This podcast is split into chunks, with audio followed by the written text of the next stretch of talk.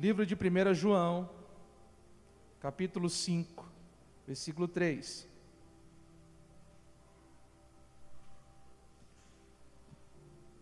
Ô Pedrinho, não sendo chato, agora aumenta um pouquinho o retorno, que aí acho que baixou demais.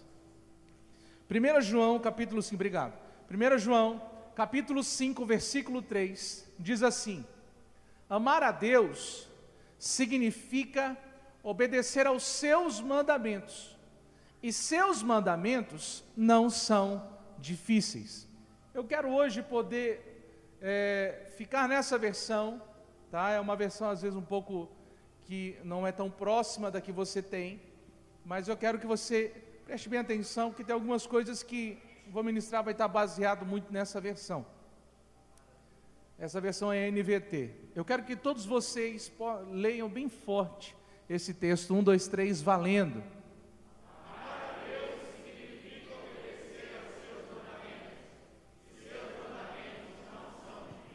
Senhor Jesus, eu quero te dar graças por essa noite e, pedir aqui o agir do teu Espírito. Senhor, venha falar conosco, venha trazer a revelação da tua palavra, a tua igreja, em nome de Jesus. Amém e amém. Pode sentar. Irmãos, falando um pouquinho mais sobre Brasília, Deus, Ele nos abençoou muito lá. Foram liberadas algumas palavras sobre a minha vida, a vida da pastora Daiane e a vida também dessa igreja. Então, se você tiver oportunidade, eu sei que você vai ter, quinta-feira de manhã, você vai pegar lá o vídeo no YouTube de quinta-feira de manhã, Pastor Kleber, se eu não me engano, esse, esse vídeo, é, a partir do minuto, sexto minuto, sexto minuto e meio, vai ter uma palavra que Deus ele libera para o missionário Hamilton, né, que ele estava lá junto conosco, e depois libera para essa cidade para a nossa vida, para a sua vida, em nome de Jesus. Houve, né, na quinta-feira de manhã, Deus ele desatou essa cidade. O crescimento vai vir, meu irmão, de uma forma muito poderosa. O grande avivamento vai chegar nessa cidade através da minha vida, através da sua vida, em nome de Jesus. Então ouça lá, nós vamos publicar também nos grupos da igreja essa parte dessa palavra profética, que eu quero que todos vocês possam ouvir, possam crer e vivenciar com a gente, viver com a gente esse momento que será poderoso demais. Diga amém. amém. Então vamos lá. Nós vamos falar, eu já eu tenho falado aqui algumas segundas-feiras sobre algumas características, algumas marcas em relação ao pastor segundo o coração de Deus. Então nós estamos desde o dia 24 de maio nessa série, hoje vai se encerrar essa série. Talvez você pode pensar, ué, mas série? Ninguém me falou de série, é, eu deixei reservar para deixar para falar no último dia, para que você tenha talvez curiosidade de voltar à primeira mensagem dessa série. Foi aquela lá, líderes, é, é, como é que fala? líderes gratos e insatisfeitos. Essa foi a primeira mensagem dessa série. Então, foram nove ministrações, hoje é a décima, e eu quero poder aqui escorrer na Bíblia algumas coisas muito importantes, e uma delas é que nós vamos falar muito aqui é sobre paixão.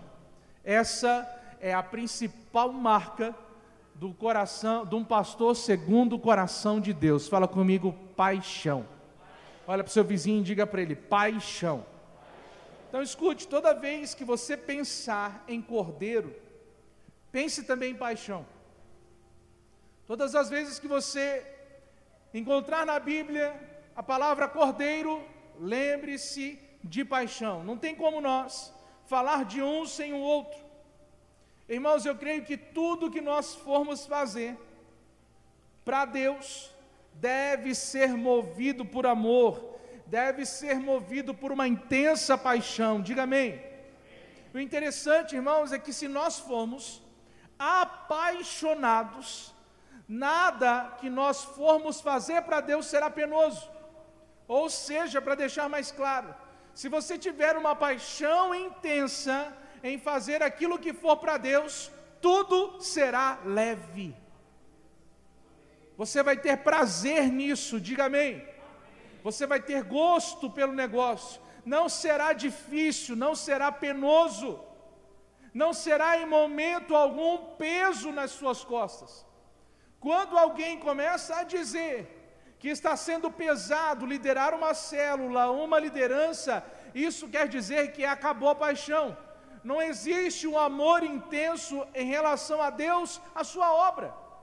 Então, irmãos, quando pesar isso aí na, na sua vida, no seu ministério, começar a pesar aquilo que você deveria fazer com muito prazer, é porque está faltando paixão. Olha para o seu vizinho e diga assim para ele: que no seu ministério nunca falte a paixão. Amém? Posso ouvir um amém? Então, realizar a vontade de Deus Obedecer os mandamentos de Deus deve ser o nosso maior prazer. Irmãos, tem que ser prazeroso. Ouvir os mandamentos de Deus, praticar os seus mandamentos, deve ser prazeroso, tem que ser gostoso, tem que valer a pena, tem que ser agradável ao seu coração, tem que ser agradável à sua vida, diga amém. Irmão, pelo amor de Deus, hoje é segunda-feira, digam glória a Deus aí. Isso! Não foi à toa, irmãos, que nesse versículo João ele fala de amor e de obediência em poucas palavras, no mesmo versículo. Escute, foi dessa forma, foi assim que o Cordeiro de Deus se entregou. Ele foi movido por paixão. Houve a obediência, mas também houve o amor houve a intensa paixão em nosso favor. A Bíblia diz em Filipenses capítulo 2, versículo 8, que Jesus ele se humilhou-se. Irmãos, ele se esvaziou completamente até a morte. E a morte de cruz. Escute bem.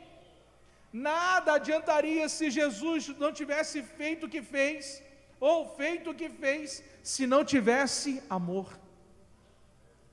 se não tivesse paixão, de nada adiantaria. Como eu disse no início, nesses últimos dias eu mencionei muitas características de um pastor. Pastor segundo o coração de Deus. Características que homens e mulheres de Deus devem possuir. Porém, eu acredito que a principal característica, a principal marca para um filho de Deus, para uma filha de Deus, a principal delas é a paixão. Olha aqui para mim. Você deve ser apaixonado loucamente por Jesus e a sua obra. Quem é casado aqui? Cadê? Quem quer casar, diga aleluia. Ih, esse aleluia é tão fraco, Cezão. Eu tenho certeza que você que é casado, você é muito apaixonado pela sua esposa ou pelo seu esposo. E se não for, tem alguma coisa errada. Eu sou loucamente apaixonado pela minha esposa. Ó, oh, aleluia que ela que os céus se bradem hoje, né, irmão? Ô oh, glória. Escute isso, preste atenção. E quando nós amamos alguém, quando eu, por exemplo, amo a minha esposa, eu estou disposto a fazer tudo por ela. Nada em troca, mas por amor a ela. Você que é um filho, eu tenho certeza que você faria, iria fazer o que fosse fazer, se o seu pai ou a sua mãe precisasse de você. Você iria se desdobrar, você iria, meu irmão, se transformar em dois, três, quatro, mas pelo amor que você tem pelos seus pais, você iria fazer o que fosse necessário fazer, caso eles precisassem de, de alguma coisa, sim ou não? Nós, quando amamos alguém, a, a, o nosso amor, a nossa retribuição, é sempre poder atender acima das, das expectativas daquele de quem você ama. Eu amo a minha esposa, eu sempre tento fazer algo que vai surpreender a Daiane. E por que, que eu faço isso? Porque eu amo. Eu a amo. Porque eu quero, eu quero viver a minha vida inteira com ela feliz. Eu quero poder realizar tudo que eu puder realizar em favor dela. Então eu faço isso porque eu amo. Quem está entendendo, diga amém. amém. Quando nós falamos sobre Deus, o seu amor tem que ser ainda mais louco. Você precisa ser e deve ser ainda mais apaixonado. Tudo que você for fazer, você tem que surpreender um Deus que você nunca vai conseguir surpreender. Mas você deve surpreender a, a sua vista, a sua visão, a sua ótica, a forma que você pensa, você precisa fazer de tudo para surpreender Deus. Nós nunca vamos conseguir isso, mas por causa do nosso amor por Ele, nós devemos fazer acima das, das expectativas que as pessoas acham que nós podemos fazer. Tudo isso deve ser feito por amor. Irmãos, então a obra de Deus não pode ser um peso para você. Cuidar de uma célula não pode ser um peso para você. Ser pastor de uma igreja não pode ser um peso para você. De uma liderança também não pode ser um peso para você. Hoje nós vamos compartilhar um ponto apenas. Esse ponto fala sobre você ser apaixonado. Olha para o seu vizinho e diga para ele: seja apaixonado. Preste bem atenção. Creio que se formos apaixonados pelo nosso Senhor, essa mesma paixão vai nos levar ao sacrifício contínuo, sem peso, sem pesar. Fala comigo, sem pesar. E nós vamos viver uma vida constante de entrega ao Senhor. Quando nós formos apaixonados por Ele, essa mesma paixão vai nos levar ao sacrifício. Fala comigo, ao sacrifício. Mas não é um sacrifício de uma vez ou outra, é um sacrifício contínuo, sem pesar e nós vamos viver uma vida de entrega. Fala comigo, comigo uma vida de entrega constante ao Senhor. Agora escute, preste atenção. Sem a paixão, nós corremos um risco de apresentar a Deus uma vida e um ministério medíocres. Uma vida e um ministério qualquer. E eu quero que você compreenda isso. É necessário você ser apaixonado. É necessário você ter paixão. Olha para o seu vizinho e fala assim para ele: você precisa mudar. Irmão, fala com força para ele, senão ele não muda, não. Você precisa mudar. Falar para ele: você precisa ser apaixonado. Escute, sem paixão não vai haver sacrifício, e sem sacrifício não haverá adoração. A nossa forma de nos entregarmos a Deus é através do nosso sacrifício pessoal, a renúncia. E quando nós nos entregamos a Deus, quando nós renunciamos a nossa vida, o nosso eu, e nos entregamos constantemente a Deus, haverá adoração. E se haverá adoração, e se houver adoração, irmão, o negócio vai ser forte. Ser apaixonado, então, meu irmão, é um quesito indispensável para um pastor segundo o coração de Deus, para uma pastora segundo o coração de Deus. Você observar 1 Coríntios capítulo 13, versículo 1 e 3. Paulo, ele inspirado pelo Espírito Santo, ele nos revelou ali o que acontece, ele nos revela, né? que acontece com aquele que faz grandes coisas a Deus. Grandes coisas no nome de Jesus. Olha o que, que ele disse. Se eu falasse a língua dos homens e dos anjos, mas não tivesse amor, seria como um sino que ressoa ou um símbolo que retine. Se eu tivesse o dom de profecias, se entendesse todos os mistérios de Deus e tivesse todo o conhecimento, e se tivesse uma fé que me permitisse mover montanhas, mas não tivesse amor, eu nada seria. Se desse tudo que, que tenho aos pobres e até entregasse o meu corpo para ser queimado, e não tivesse amor, de nada me adiantaria. Preste atenção. Olha só o que, que Paulo nos revela, irmão, é um texto comum, né, que na, na verdade na nossa vida talvez já esteja muito comum esse texto. É falar de amor, é lembrar de 1 Coríntios 13. Mas olha o que, que Paulo nos traz aqui de revelação. Você pode fazer tudo o que for para fazer, mas se não tiver amor, não vai adiantar de nada. Você pode conquistar o mundo, mas sem amor, não vai adiantar de nada. Você pode se, irmão, você pode ser a pessoa que vai conquistar o que for para conquistar, mas sem amor, não adianta.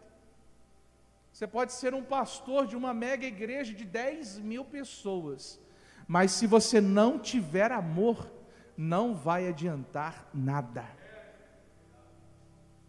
Por isso que eu falo para você, sem medo, que a paixão é uma marca, a principal marca de um pastor, de uma pastora, de um líder uma líder, um discipulador, uma discipuladora, segundo o coração de Deus. Irmão, se nós vamos assumir o nosso chamado, escute bem, eu quero te encorajar a ter paixão, a ser apaixonado. Irmãos, e quando eu sou apaixonado por algo, quando você se apaixona por algo, nada de para, nada te segura, nada te prende, nada te impede. Lembra quando você começou a namorar? Muitos aqui, talvez, ou poucos, lutou contra tudo e contra todos para poder estar casado hoje com a pessoa que você acha que é a pessoa da sua vida. Acha não, tem certeza, né? Casou? Quantos aqui lutaram já contra a própria família? Quantos aqui fizeram o que fizeram, machucaram, pisaram o que tivesse, fez o que fez para estar casado com o seu cônjuge hoje? Quero mostrar para você que quando você ama, irmão, você fica cego, é ou não é? Não dizem que o amor é cego? É assim ou não é? É, é verdade essa palavra, essa frase, é ou não é? Mas você fica ceguetão mesmo, cegão. Tem uns cabras aí que casam com uma, uma turma feia, irmão, terrível. Mas ama, né? Diz que ama, então o amor é cego. Amor, irmão, o nosso amor por Deus, ele não pode ser cego, porque eu tenho que ter consciência plena do que eu estou fazendo. Mas quando eu amo a Deus loucamente, não existe inferno que venha me segurar. Não existe palavras contrárias que venha me impedir de realizar a obra que eu tenho que realizar para Deus. Só que se eu não tiver amor, amanhã eu paro. Se eu não tiver amor, amanhã eu reclamo. Se eu não tiver amor, eu não vou conseguir sair do meu lugar. Se eu não tiver amor, as multidões não serão atraídas. Se eu não tiver amor, a minha geração não será marcada. Quem entende isso, diga amém. Então preste atenção. Isso não é, irmãos, baseado ou focado na renúncia de tempo, na renúncia de, de vontades. Olha só o que, que diz em 1 Coríntios capítulo 9, versículo 17.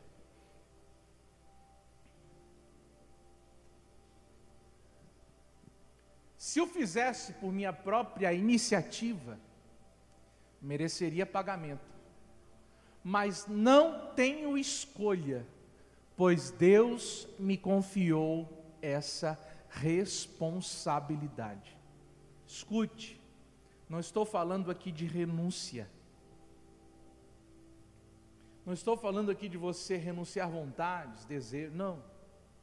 Estou falando para você que Deus ele confiou em você essa responsabilidade de ser líder, de ser pastor, de ser discipulador, de ser membro do corpo de Cristo. Você tem essa responsabilidade. Se fosse por uma iniciativa própria, ah, é, eu quero ser um pastor. Ah, eu quero ser um líder de célula. Se fosse por iniciativa própria, você merecia pagamento, como diz a Bíblia. A nossa obrigação é servir a Deus. Olha para o seu vizinho e diga para ele: a sua obrigação é servir a Deus. Irmãos, eu não estou aqui por iniciativa própria. E eu creio que a maioria de vocês, se não todos, não estão aqui por iniciativa própria. Você está aqui porque um dia Jesus te chamou, Deus te encontrou e começou a confiar em você e atribuir responsabilidade. Então escute, a nossa obrigação é servir a Deus. Então eu não estou falando de renunciar.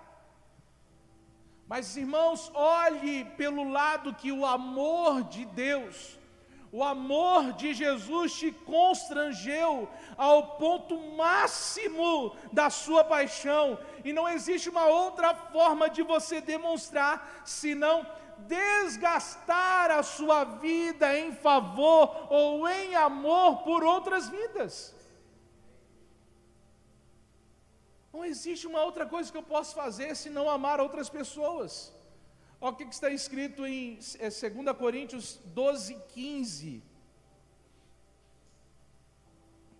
Lê bem forte, um, dois, três, valendo.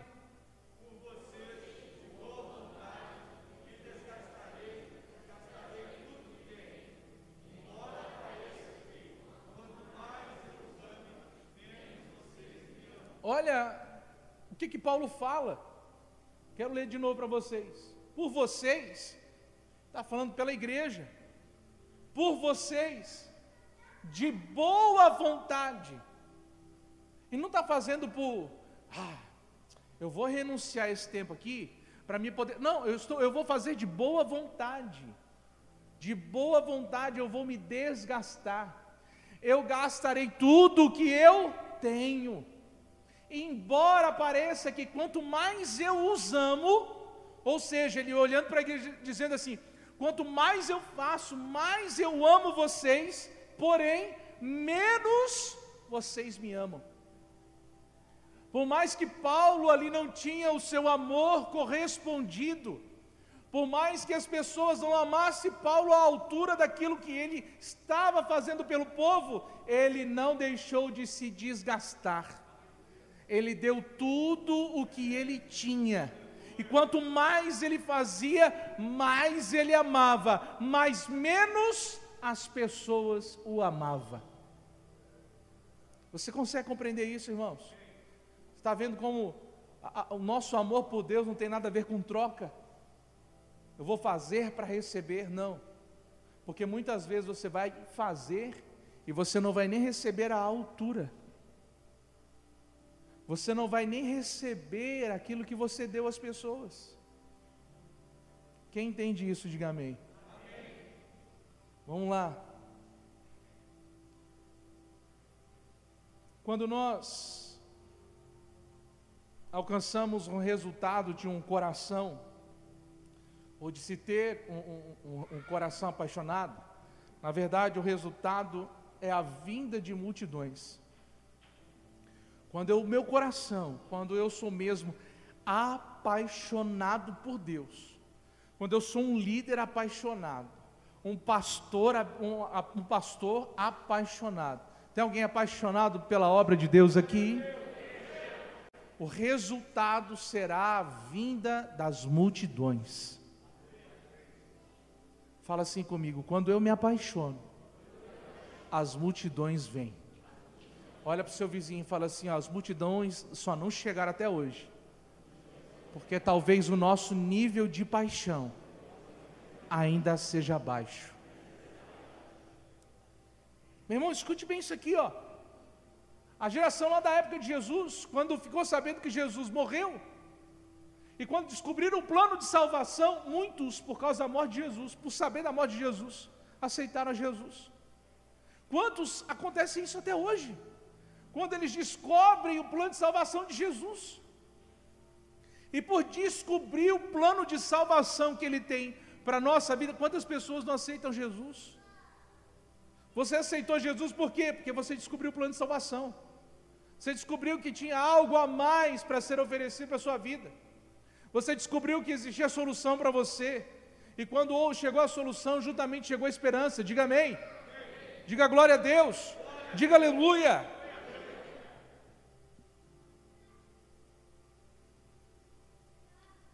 Sem paixão, irmãos, não haverá multidão. Fala comigo, sem paixão, não haverá multidão. Aí eu te pergunto, coloca para nós João 15, 8. Como que Deus será glorificado no muito fruto? Olha lá o que que diz. Quando vocês produz, produzem muitos frutos, trazem grande glória meu Pai e demonstram que são os meus discípulos de verdade. Se não houver paixão, não, não haverá multidão. E sem paixão, sem multidão, o nome de Deus não será glorificado. Não haverá glória para o nome de Deus. Irmãos, John Wesley, anote essa daí, um grande evangelista nos séculos passados. Um dia ele foi questionado por como que as, ele atraía as multidões, como que as multidões o seguiam. E John Wesley simplesmente respondeu: Eu apenas me coloco em chamas, e o povo vem me ver queimar. Você entende isso? John Wesley, como é que você atrai as multidões? Eu me coloco em chamas. E o povo, me, o povo vem me ver queimar. Talvez nós precisamos nos colocar em chamas. Precisamos deixar que o fogo consumidor de Deus nos pegue, nos consuma. Porque aí o povo vai querer ver você queimar. O povo vai querer ver o fogo que existe lá na sua célula. Eles vão querer ver você queimar. Quem entende isso, diga amém. Eu já estou terminando. A paixão, irmãos, por Deus, é o combustível para a missão é o combustível para a missão. O amor que nós temos por Deus é o que faz, é o que nos motiva a caminhar todos os dias em favor de vidas, em favor do reino dEle, em favor das almas que estão perdidas. O nosso amor por Deus, nós temos que compreender isso e praticar isso, é o combustível. Se não houver amor, não há combustível e o seu carro vai parar. Você vai parar. Talvez você precise encontrar um posto e abastecer o seu veículo, abastecer a sua vida. Talvez você está aí numa viagem, irmãos, na estrada por muito tempo e você ainda não observou que a luz da reserva já está piscando. Uma das últimas viagens que eu fiz acompanhando o missionário Hamilton, ele com o carro na frente, eu com o carro atrás, eu via que o, o meu marcador de combustível, se eu não me engano, ele estava com defeito. E eu comecei a calcular por quilômetros rodados. E eu fiz uma viagem dessa. O negócio lá não funcionava. Então eu sabia que tantos litros de gasolina, meu carro fazia de, de etanol, fazia tantos quilômetros por litro. E eu calculei, eu falei assim, então beleza, dá para mim andar tantos quilômetros. Eu não observei. Eu só senti, primeira vez que o carro falhou. Irmãos, não tinha posto perto.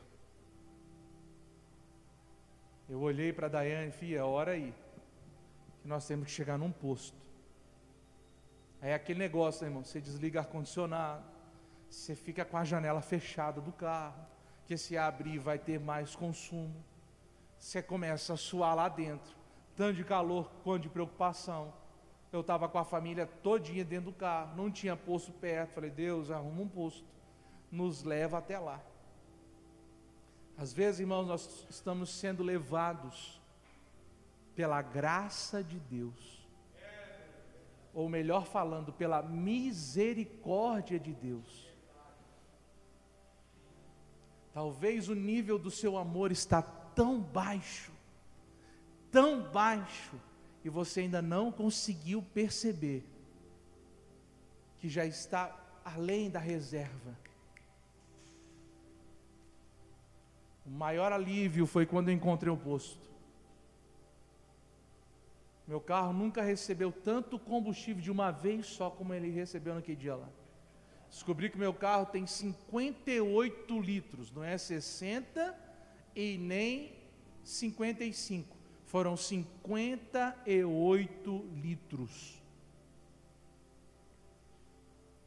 Deixa eu te falar um negócio. Quantos litros cabem no seu tanque de amor? E quantos litros tem hoje no seu tanque de amor?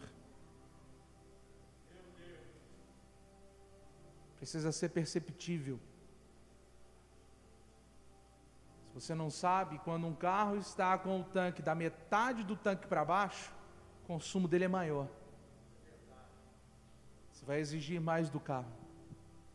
Vai ter menos economia. Mas quando ele está da metade do tanque para cima, ele é mais econômico. Deixa eu falar um negócio para você. Que o nível do amor no seu tanque esteja acima do meio tanque. Não vou falar para que esteja cheio, não. Porque se você se encontrar com cheio, você não vai querer melhorar. Você vai achar que está bom demais. Não. Está um pouquinho abaixo do cheio. Mas vai chegar o dia, e o dia é hoje, em que Deus ele vai transbordar esse amor na sua vida. Hoje Jesus ele vai encher o teu tanque. Hoje você vai ter, vai, vai ter combustível demais. Vai ter fogo demais para você queimar em nome de Jesus. Existe uma cidade à tua espera. Essa cidade chama-se Marília. Existe um bairro à tua espera. Fala o nome do seu bairro aí. Fala o nome do seu bairro. Esse bairro está te esperando e hoje você vai estacionar naquele bairro com o tanque cheio. Você vai estar tão apaixonado por Jesus que as pessoas vão querer ver o fogo te consumir. Xedere para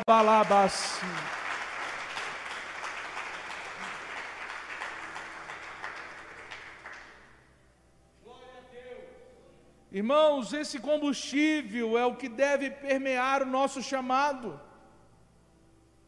Sem esse combustível, a consequência será um fardo, será exaustão, será um ministério sem propósito e sem resultado.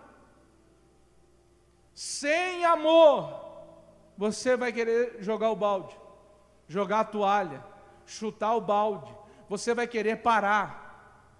E irmão, não tem jeito. Um, combo, um carro sem combustível, ele para. Enquanto tiver um combustível ali para queimar, ele vai andando. Mas a partir do momento que secar o tanque, ele para. e não tem outra coisa que você coloque no tanque de combustível que vai fazer com que o carro ande. Ou seja, não dá para você se encher de qualquer coisa, não dá para você se encher com qualquer palavra, não dá para você se encher com qualquer propósito de vida, você precisa ser cheio do amor de Deus, esse é o seu combustível. Então, irmãos, eu não tenho, não tenho dúvidas do que motivou Jesus a morrer, além dele realizar a vontade do Pai dele, que essa era a sua verdadeira comida, que essa era a sua verdadeira comida. O que motivou Jesus foi a paixão. Fala comigo, foi a paixão. Sem paixão não seria possível.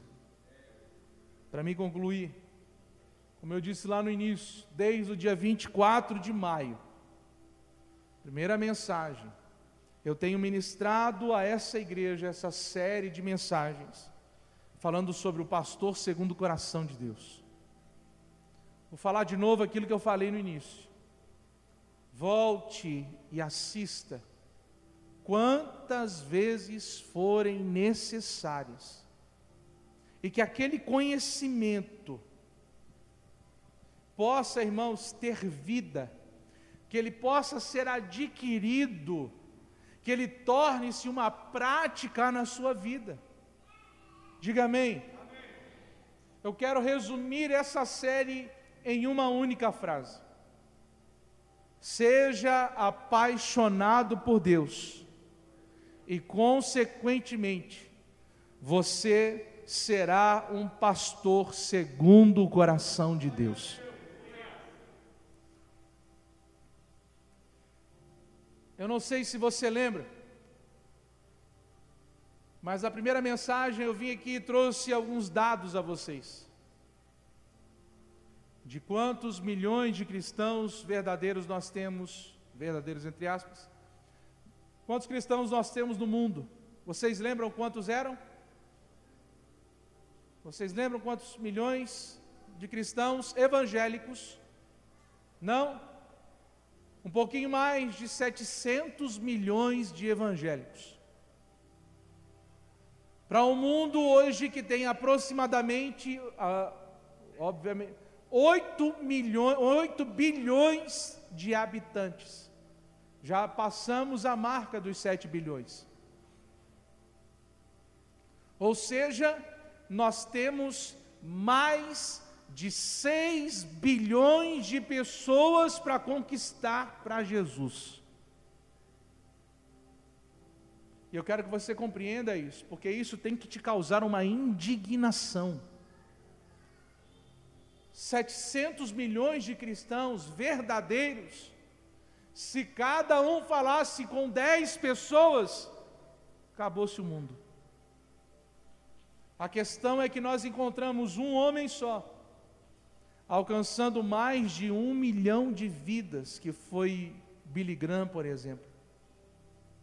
Que ele trabalhou para muitos e muitos e mais muitos cristãos que não fizeram nada, com tanque vazio, sem paixão, sem amor por Deus.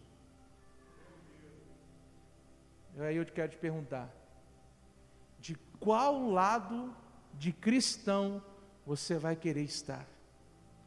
Daquele que está vivendo uma vida qualquer e sabe que a salvação é garantida e você vai encontrar, eh, você vai se encontrar com a vida eterna, vai se encontrar com Jesus? Ou daquele filho, ou daquele cristão que vai por amor a Deus fazer o que tiver que fazer para alegrar o coração do seu pai. E quando se encontrar com seu pai, o seu pai terá orgulho de você. Qual lado que você vai querer estar?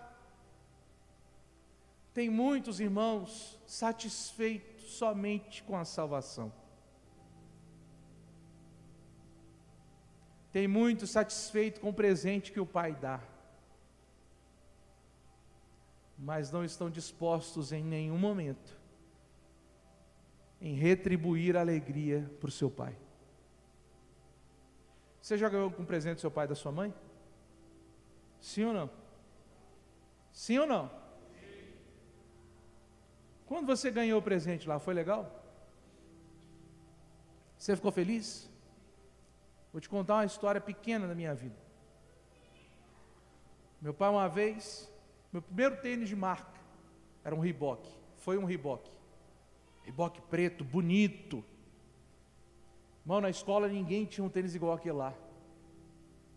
Isso eu estou falando coisa de 20 anos atrás, mais, hein? 20, uns 23, 25 anos atrás.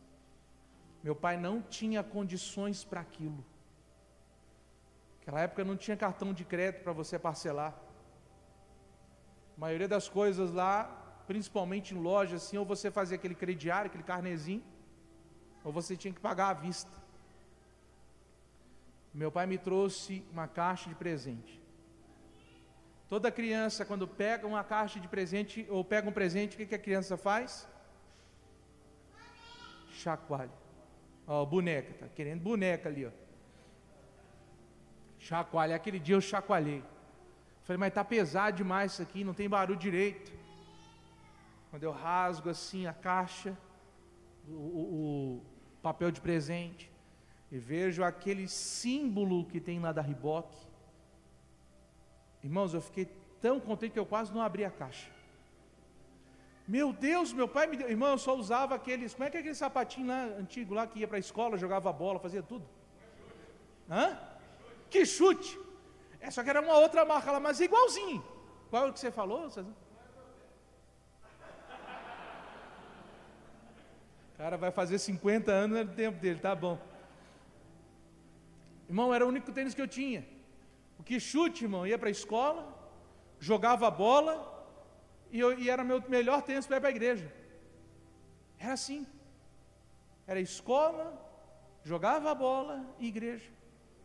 Ah, vamos passear, vamos. Lá vai eu calçando meu quichute. Combinava com tudo, irmão. Você já viu? Quichute combinava com toda a roupa. Estava eu lá de quichute.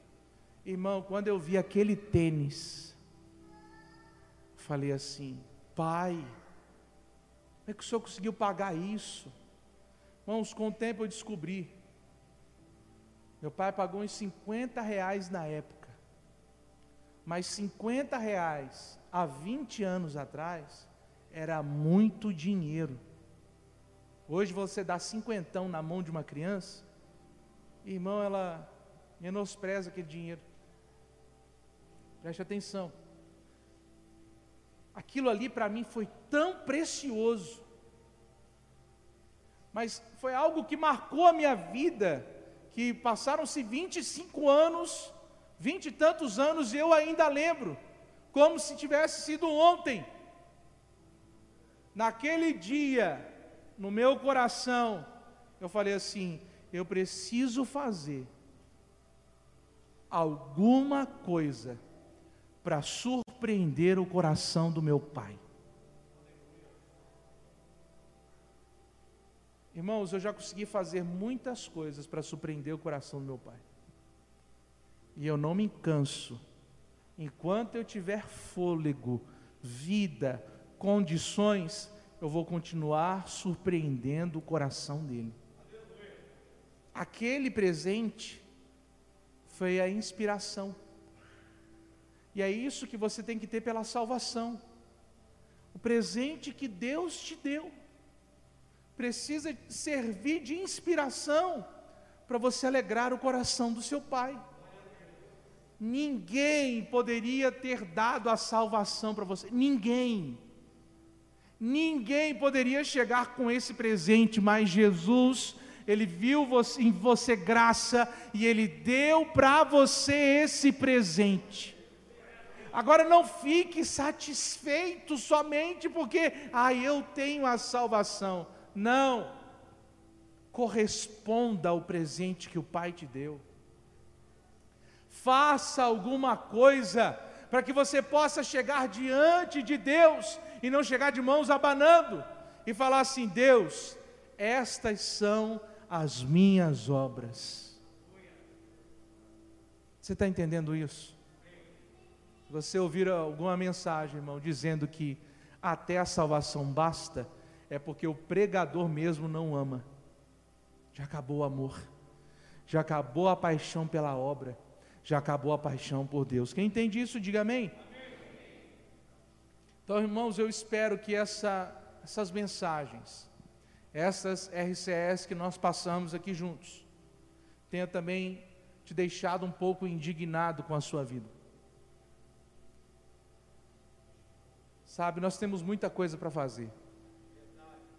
Existe muito campo para ser alcançado. Os trabalhadores eu sei que são poucos, mas dê tudo o que você tem. Se desgaste, ame mais as pessoas, mesmo sabendo que elas menos vão te amar. Mas escute, que nós juntos possamos ganhar essa cidade para Jesus, que nós possamos ganhar essa geração para Jesus. Meu Deus, nenhum amém. Que nós possamos viver como verdadeiros pastores, com cara de leão e coração de cordeiro, apaixonados por tudo o que Ele é e por tudo o que Ele ama. Você pode ficar de pé nessa noite? Nós vamos orar. Irmãos, eu quero que você ore. Que o teu tanque hoje seja cheio. Ore para que o teu tanque hoje se encha. Ore para que haja combustível no seu tanque. Vamos, comece a orar nessa noite. Espera por mim não. Não espere por mim não. Eu não posso ser um motivador de oração agora. Vamos.